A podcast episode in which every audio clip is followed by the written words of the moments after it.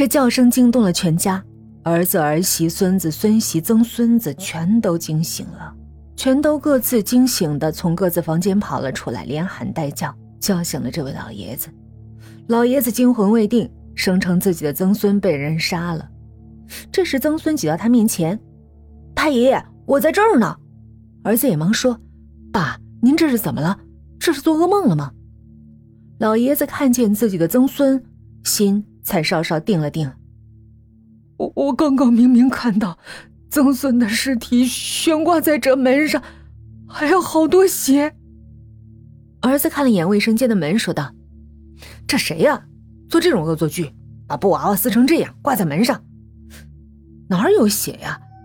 您喝多了，眼花了吧？”啊，没事就好，没事就好。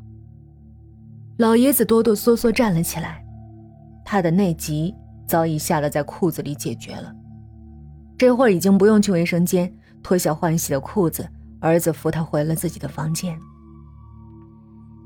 龟田三阳努力回忆着六十年前的事儿，那时的事情太多太多了，有些已经模糊，记不清楚了。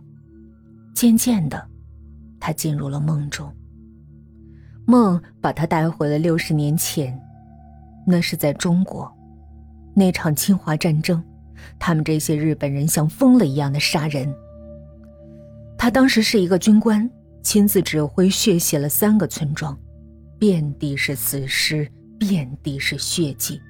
他站在中国人的尸体旁，大叫大笑着：“你们这些支那猪！”他脸上尽是疯魔的神情，他笑着，突然。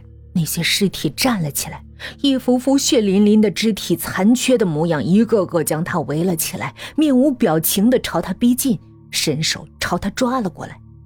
他吓坏了，从梦中醒来，天已大亮，再无睡意。其实，这些年，他常常午夜梦回，他悔悟过，他不明白当时的自己为何会那样疯狂，没有人性。白天，龟田三阳的儿孙并没有因为昨晚的事情受到影响，他们依旧做着自己的事情。龟田三阳大概也已经忘记了昨晚的事以及那可怕的梦。天又黑了，昨晚没睡好，老爷子早早的向自己的房间走去，想补回昨晚睡眠的损失。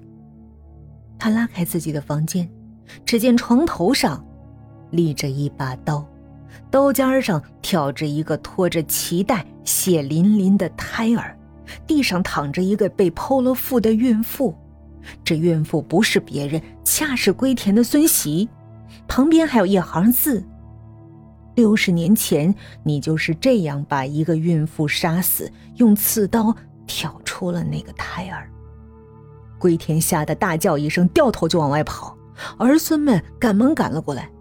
老爷子把自己看到的一切告诉了儿孙，儿孙来到他的房间，却不见这位老太爷所说的事儿，里面一切正常，只有一个布娃娃用一把假刀挑着，在三阳的床头。儿孙们开始怀疑这老太爷是不是得了精神疾病了？为什么看到布娃娃就吓成这样？儿子不敢再离开龟田三阳半步，陪着他睡。可是这怪事儿。还是不断的出现，只要这老爷子独处，哪怕只有几分钟，他必然会看到血淋淋的人手、人脚、人眼之类的东西。等儿孙们一来，一切又变得正常。老爷子被搞得整天魂不守舍，一直生活在恐惧里。他隐约的感到这宅子闹鬼，这鬼随时可能要了他的命。就这样，到了一个月圆的日子。在中国叫做阴历十五，龟田三阳照样和儿子睡在自己的房间。夜里，他听到叽叽喳喳的声音，似乎很多人挤在自己的房里，在低声说着什么。这次儿子大概也听到了，儿子起身披了件衣服，按了一下灯，灯没亮。停电了。跟着三阳听到儿子啊的一声大叫，灯亮了。只是光线异常的昏暗，借着这昏暗的灯光，三阳看到儿子已经死了，被人用刀从头顶劈开，鲜血和脑浆溅了一地。三阳吓得瘫坐在地，不停的哆嗦，啰里啰嗦的喊着：“来人呐！”迟了片刻，龟田三阳不见有人来，心说许是自己声音太小，许是他们睡得太沉，于是又提高了音量：“别喊了，没用，来不了人了。你不信？我带你去看看你的家人。”一个女人的声音传来，那声音很幽深，仿佛从另一个空间传来，让人毛骨悚然。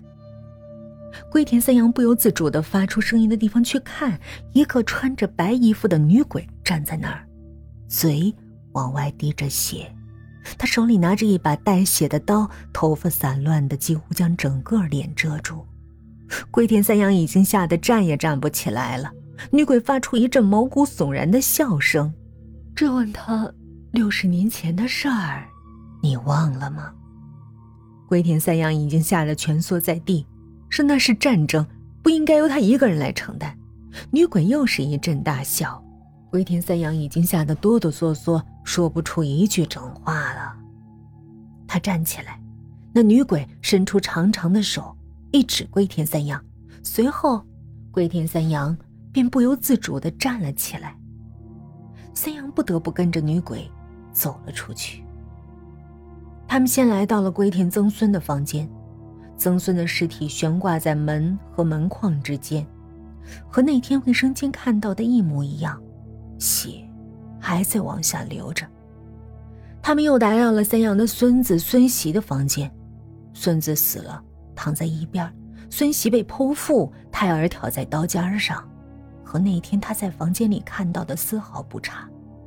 龟田崩溃的大喊：“他们是无辜的，我从未告诉过他们我的过去。”女鬼又是一阵笑：“ 无辜？要找你一个人报仇，我有必要等到今天了？你杀了我全家，我杀你一个够本吗？鬼都会算这个账。”你难道算不清楚？我让你亲身体会一下，你才会明白自己当初的所作所为。